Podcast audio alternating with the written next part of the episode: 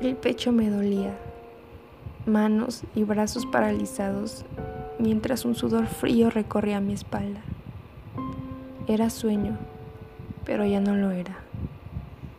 Mis ojos contemplaban la oscuridad de esa fría noche, la primera en aquella casa que tanto nos costó conseguir. Un aire guellido se colaba por alguna rendija y la sombra a mi derecha apretaba fuerte para que no respirara.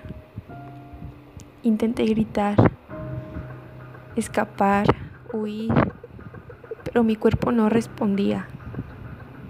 En mi cabeza resonaba la historia que me había contado justo antes de ir a dormir.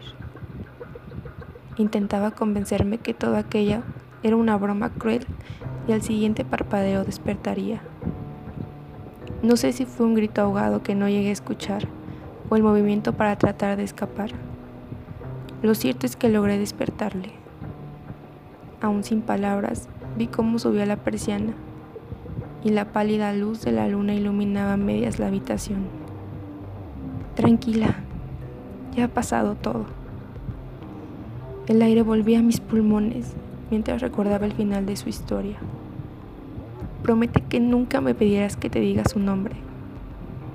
No hace falta, pensé mirando los ojos rojos que me observaban desde la esquina ahora resuena también en mi mente.